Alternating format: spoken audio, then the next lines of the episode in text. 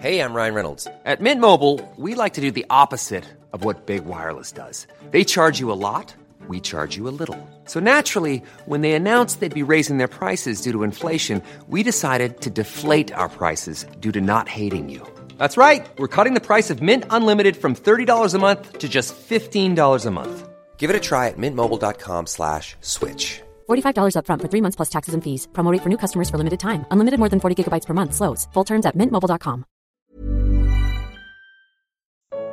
Você recebeu o convite. Porque ainda não aceitou. Segunda parte. Comentário de Mari Persona. Tem um versículo lá em Apocalipse 19, diz assim: Bem-aventurados aqueles que são chamados à ceia das bodas do Cordeiro. Bem-aventurados, benditos, sortudos, al al alegres aqueles que são, são convidados para a ceia da boda, das bodas do Cordeiro. Esse é um convite que Deus faz. E Ele está fazendo esse convite hoje. Esse Senhor, que esse dono da casa, ele manda o seu servo e convidar. O servo na Bíblia, no Novo Testamento, o servo é uma figura do Espírito Santo. Nós sabemos que Deus é um só Deus, mas ele é em três pessoas, não que são três deuses, são três pessoas da divindade: Deus Pai, Deus Filho, Deus Espírito Santo. Existe até uma ocasião em que o Senhor Jesus estava sendo batizado, os céus se abriram, veio uma, o Espírito Santo em forma de, de pomba, em forma corpórea, de uma pomba, pousou sobre ele e uma voz do céu dizendo: Esse é meu filho amado em quem eu tenho prazer.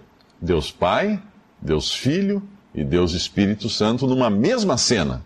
Porém, três pessoas distintas, os, as três pessoas divinas da Trindade. Não deu para entender? Nem eu entendi. Porque se nós entendêssemos isso, nós seríamos Deus. A natureza de Deus é uma coisa incompreensível, mas nós encontramos isso na palavra de Deus. Portanto, hoje, o servo, o servo, que é uma figura do Espírito Santo, está nesse mundo convidando as pessoas para esse banquete que Deus prepara no céu. Deus está querendo que cada pessoa vá morar com Ele. Cada uma das suas criaturas. Deus é amor. Deus ama as suas criaturas. O grande problema é que o homem, o ser humano, nós, cada um de nós, nós nascemos em pecado. Nós nascemos pecadores, porque lá atrás a nossa, a nossa raiz, lá o nosso ancestral Adão e sua esposa Eva, eles cometeram o primeiro delito, o primeiro pecado, que foi desobede desobedecer a Deus. E porque eles desobedeceram a Deus, eles então receberam uma, uma maldição, por assim dizer, a consequência do seu pecado que foi a morte, não apenas morte física, mas morte espiritual também. E desde então a humanidade tem aí, basta a gente ler a história da, da humanidade, e não é refresco, né? A gente sabe que o homem é terrível em todos os seus caminhos. A história da humanidade é uma história de lutas, de, de guerras, de assassinatos, de, de, erros cometidos das mais diversas maneiras. Mas então Deus, quando, quando veio, enviou seu filho ao mundo, ele mandou seu filho ao mundo só confirmou aquilo que o homem era, porque os homens não quiseram o Filho de Deus. E Cristo então foi rejeitado, porém a rejeição de Cristo foi o meio que Deus deu, o meio que Deus criou para a própria salvação do homem. Uma vez que o homem era pecador, perdido, digno de uma condenação, e sem meios de se salvar a si mesmo, Deus ofereceu seu próprio filho como um sacrifício para morrer na cruz derramar seu sangue ali no lugar dos pecadores, no lugar daqueles que hoje creem nele como Salvador. Se você leu a história do Antigo Testamento, você percebeu que lá uh, existe assim uma infinidade, um número imenso de, de sacrifícios de animais. Sempre que algum israelita pecava, ele tinha que trazer um animal puro, um animal limpo, sem mancha, sem defeito, apresentar ao sacerdote lá no, no templo de, de Jerusalém, e esse sacerdote então sacrificava aquele animal, aquele animal era morto, seu sangue derramado, o corpo do animal era queimado. Tudo isso eram, eram figuras de um que viria depois, que João Batista o chamou de Cordeiro de Deus que tira o pecado do mundo. Quem era esse? Jesus. Jesus Cristo. Então na cruz, Jesus veio para morrer e pagar no lugar do pecador, para que o pecador pudesse então desfrutar de comunhão com Deus, pudesse participar desse, dessa ceia das bodas do Cordeiro, pudesse estar no céu um dia junto com o seu Criador e junto com o seu Salvador. Mas aqui nessa ceia, então, o homem, o dono da casa que faz essa grande ceia, convida muitos.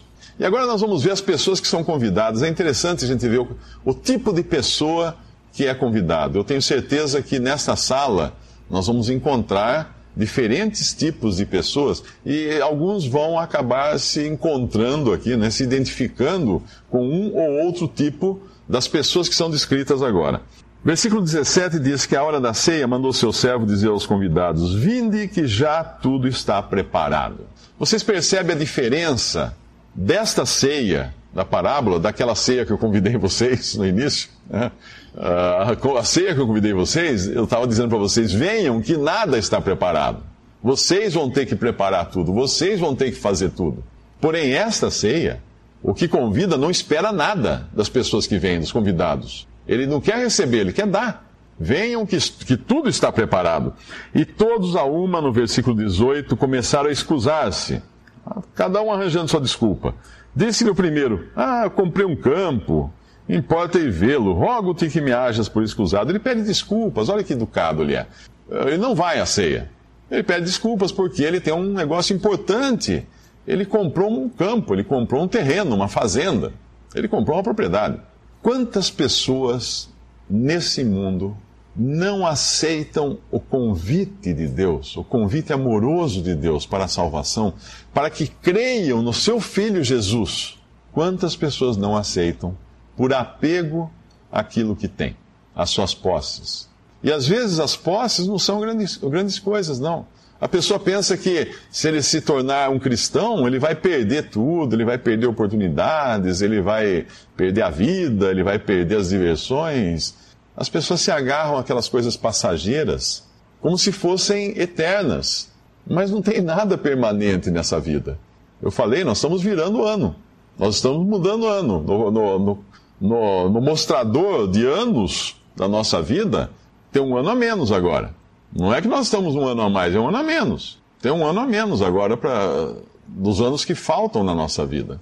E vai ser cada vez menos. A contagem vai diminuindo, é que nem um tanque de combustível que vai acabando. Eu estava agora de manhã, a hora que eu saí daqui de manhã, dei partida, o carro apitou. Pi! Eu olhei, apitou, apareceu o sinal do tanque de combustível, da, da gasolina. Por quê? Ele está avisando. Vai acabar. Vai acabar. Às vezes, na nossa vida, infelizmente, nós não ouvimos esse apito. Aqueles que estão envelhecendo, já estão avançados de idade, estão ouvindo o apito do tanque que está acabando, mas um jovem não escuta. Essa semana tem até uma jovem irmã em Cristo na Alemanha. Ela, isso aconteceu, acho que foi antes de ontem, se não me engano. Ela teve uma forte dor de cabeça, dor, dor, dor, daí não aguentava mais, levaram correndo para o hospital imediatamente fizeram lá os exames e ela precisou entrar em cirurgia. Ela foi operada hoje de manhã, tiraram um tumor, ela deve ter vinte e poucos anos, essa menina. Tiraram um tumor do tamanho de um punho, de dentro da cabeça dela. Ela nunca tinha percebido que ela tinha, talvez tivesse dores de cabeça, mas não tão violenta quanto essa.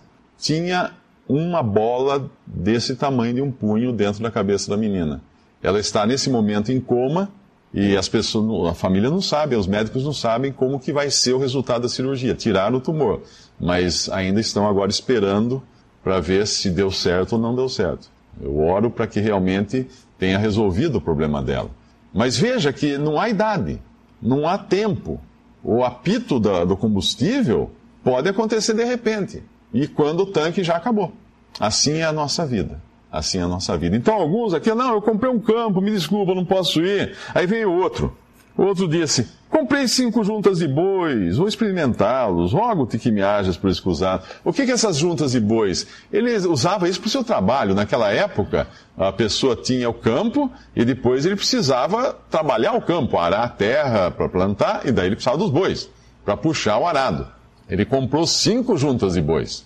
Isso são 10 bois, eu acho, ou até mais, eu não sei quantos bois ele usava em cada junta, né? Uma junta normalmente é de dois, mas às vezes talvez usasse quatro, não sei. Mas ele comprou um monte de boi para poder trabalhar. Às vezes você não é aquele tão apegado às coisas materiais, como esse primeiro era apegado ao campo, e por isso ele evitou aceitar o convite, gracioso convite desse, desse dono da casa.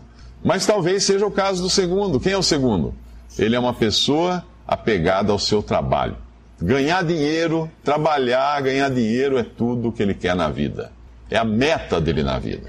Ele não pensa em outra coisa. Ele acorda de manhã pensando em ganhar dinheiro. Eu conheço gente assim. Tem gente que acorda de manhã pensando em trabalhar, vai dormir pensando em trabalhar, acorda no meio da noite, trabalha, volta a dormir, só pensa em trabalhar. Só pensa em aumentar. Ah, às vezes não é nem, nem pelo, pela ganância do, do bem material, mas é que a única coisa que o deixa realizado é trabalhar, é ganhar cada vez mais. O terceiro aqui já não é tanto no caso do que comprou o campo e nem o caso do que quer trabalhar com as juntas de bois. Versículo 20, esse aqui não pede nem desculpas, os outros dois ainda pediram desculpa. Me desculpe porque eu não posso ir que comprei o campo. Me desculpe porque eu não posso ir que eu comprei junta de boi. Esse aqui não pede desculpas, ele só fala: casei, portanto não posso ir. Quem é esse? É aquele que dá importância à sua família acima de todas as coisas não só à família, mas aos seus relacionamentos. Nós encontramos hoje que uma, um dos maiores líderes de bilheteria uh, de, de, filmes e de, de venda de livros são os romances. São os romances. Os livros sempre nas primeiras. Se você quiser um, escrever um livro para ficar famoso, não escreva livros técnicos, nem científicos, eh, nem livros não ficção. Escreva livro de ficção. E geralmente ficção com romance é o que vende. Porque todo mundo está esperando aquele relacionamento ideal, aquela coisa assim que só tem nos contos da Cinderela, né? E, e aí, quando casa, está esperando aquela família ideal também. É tudo muito bonito e tudo muito lícito, mas nós não podemos nos esquecer de uma coisa: o mundo, o mundo está mergulhado no pecado. Quando, quando o pecado entrou na criação de Deus, ele não arruinou apenas o, o ser humano, tornando-o pecador. Ele arruinou tudo. Tudo aqui está arruinado. Nós vivemos num mundo arruinado, todas as coisas. Todas as coisas foram arruinadas. Hoje nós vivemos num país que 50% do país, das famílias desse país, são famílias dirigidas por mulheres. Porque, em grande parte, os homens deram no pé. E ficou uma mulher com um monte de filho e tem que trabalhar, lavar roupa, trabalhar, ir para o escritório para manter os filhos e criar os filhos.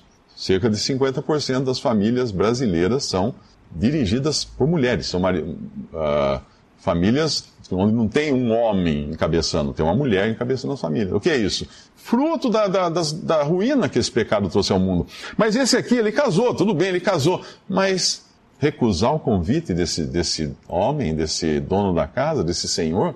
Em Mateus 22, essa mesma parábola diz que esse homem é um rei. Lá a parábola é contada dizendo que um rei deu um grande banquete. É um rei, é um rei. Leva a noiva junto. Né? Casou, leva a noiva junto. Né? Depois você vai ter a vida inteira com ela. Vai, aceita o convite desse. Mas não. Bens, trabalho, família.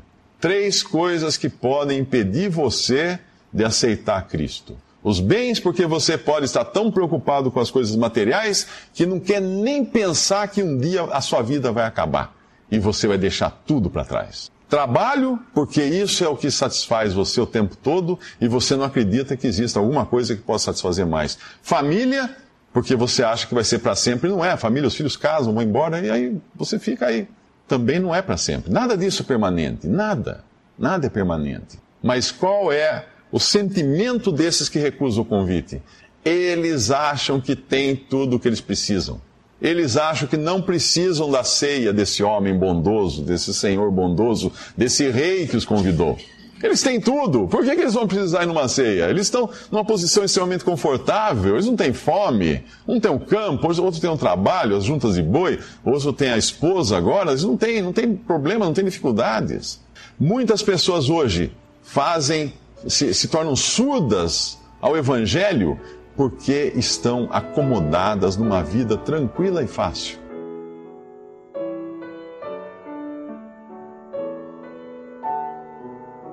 Visite respondi.com.br. Visite também 3minutos.net.